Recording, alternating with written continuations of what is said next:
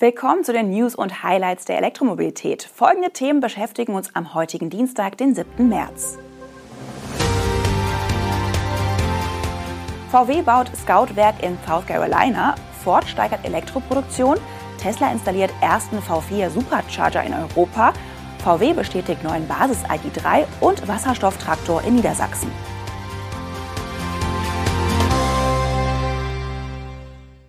Volkswagen wird für seine neue Elektroautomarke Scout ein Werk im Bundesstaat South Carolina bauen.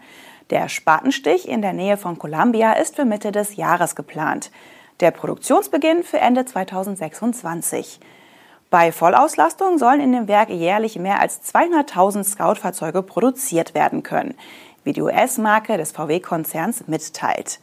Dafür investiert Volkswagen 2 Milliarden US-Dollar, was derzeit rund 1,8 Milliarden Euro entspricht.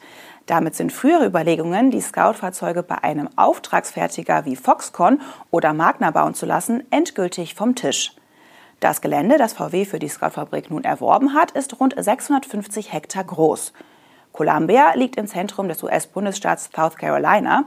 In der deutschen Autobranche ist vor allem die nordwestliche Ecke bekannt.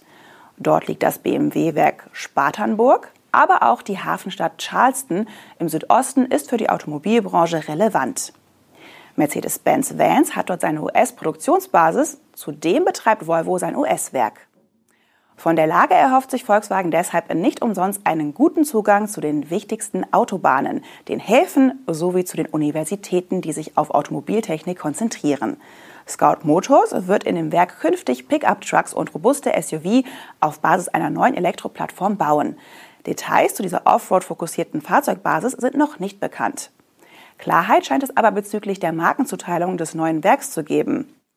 Die Fabrik ist ausschließlich für Scout bestimmt und nicht für andere Volkswagen-Marken, wie ein Sprecher erklärte. Zuletzt hatte es Spekulationen gegeben, dass in dem neuen Werk auch Elektroautos von Audi vom Band laufen könnten. Ford erhöht das Produktionsvolumen seiner Elektromodelle Mustang Mach-E, F150 Lightning und E-Transit, aber auch die einiger Verbrennermodelle. Dazu nimmt der US-Autobauer unter anderem Anpassungen in seinen Werken vor. In Mexiko baut Ford den Mustang Mach-E sowohl für Nordamerika als auch für Europa. Änderungen am dortigen Werk sollen es dem Hersteller ermöglichen, die Produktion des Mustang Mach-E nun fast zu verdoppeln und bis zum Ende dieses Jahres auf 210.000 Einheiten jährlich zu bringen.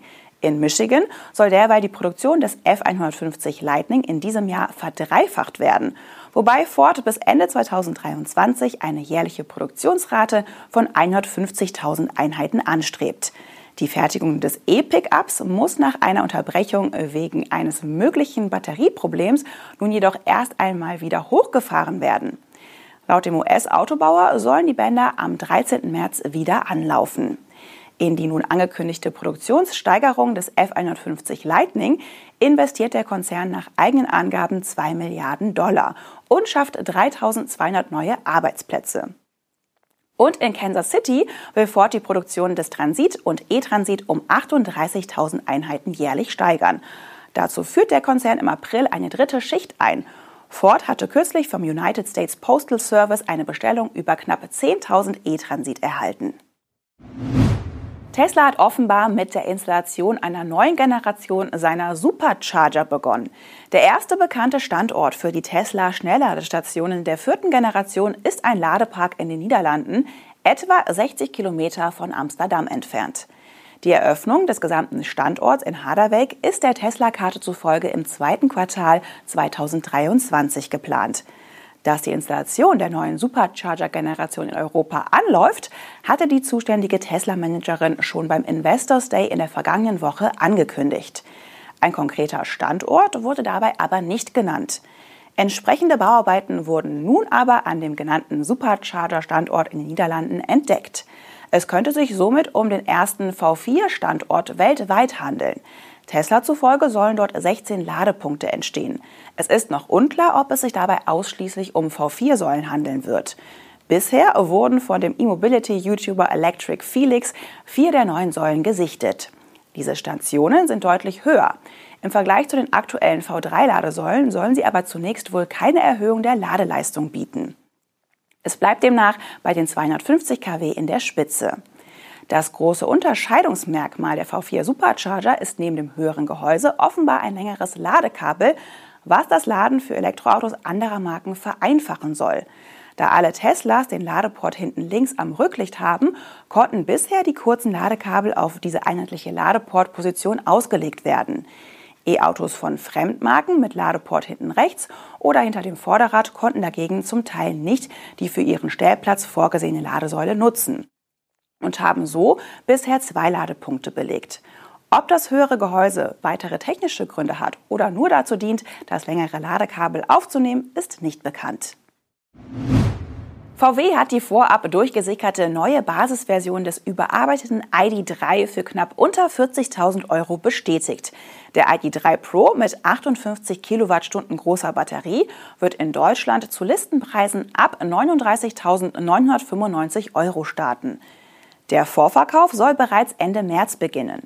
Die bisherige Basisversion AI3 Pro Live mit dem 58 kWh Akku kostete mindestens 43.995 Euro. Wie sich die neue, günstige Variante ohne weiteren Namenszusatz hinter dem Pro von der Live-Ausstattung unterscheiden wird, ist nicht genau mitgeteilt worden. Klar ist aber, dass auch das Einstiegsmodell die wichtigsten Neuerungen des Facelifts erhält also unter anderem auch das 12-Zoll-Display im Innenraum oder die neue Mittelkonsole mit USB-C-Anschlüssen. Wie die Volkswagen-Vertriebschefin gegenüber dem Handelsblatt andeutete, könnte der AI3 künftig auch wieder mit einer kleineren Batterie ausgestattet werden. Was den Einstiegspreis dann noch einmal senken dürfte. Wir prüfen das, sagte die Markenvorständin. Allerdings müssten sich dafür die Versorgungssituation weiter verbessern. Die 45 Kilowattstunden Batterie hatte VW im Sommer 2021 wieder vom Markt genommen. Der Landmaschinenhersteller Fendt hat den ersten Prototypen eines Wasserstofftraktors vorgestellt. Getestet wird die mit einem Brennstoffzellensystem ausgestattete Maschine nun im Zuge des landwirtschaftlichen Modellprojekts H2 Agrar in Niedersachsen. Zu sehen war das Exemplar von Fendt kürzlich erstmals bei einem Wasserstoffgipfel des Bayerischen Staatsministeriums für Wirtschaft, Landesentwicklung und Energie in Straubing. Zu der verbauten Technik machte der Hersteller dort aber noch keine Angaben. Klar ist nur, dass Fendt zwei seiner Prototypen der ersten Generation im April 2023 zur Erprobung an landwirtschaftliche Betriebe im niedersächsischen Haaren im Emsland ausliefern wird. 2017 hatte Fendt bereits batterieelektrische Varianten seiner Traktoren vorgestellt. Der Feldtest im Emsland findet im Zuge des landwirtschaftlichen Modellprojekts H2 Agrar statt.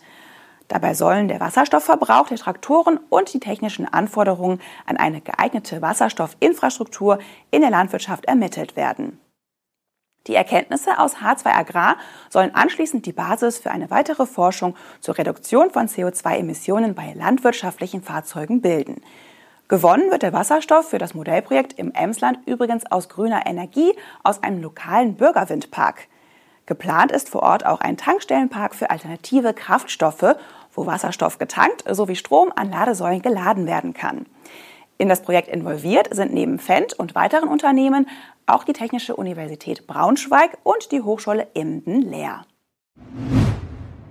Das waren die News und Highlights der Elektromobilität am Dienstag. Das nächste E-Mobility Update erscheint am morgigen Mittwoch. Abonnieren Sie bis dahin gerne den Kanal oder auch die Podcast-Version. Machen Sie es gut.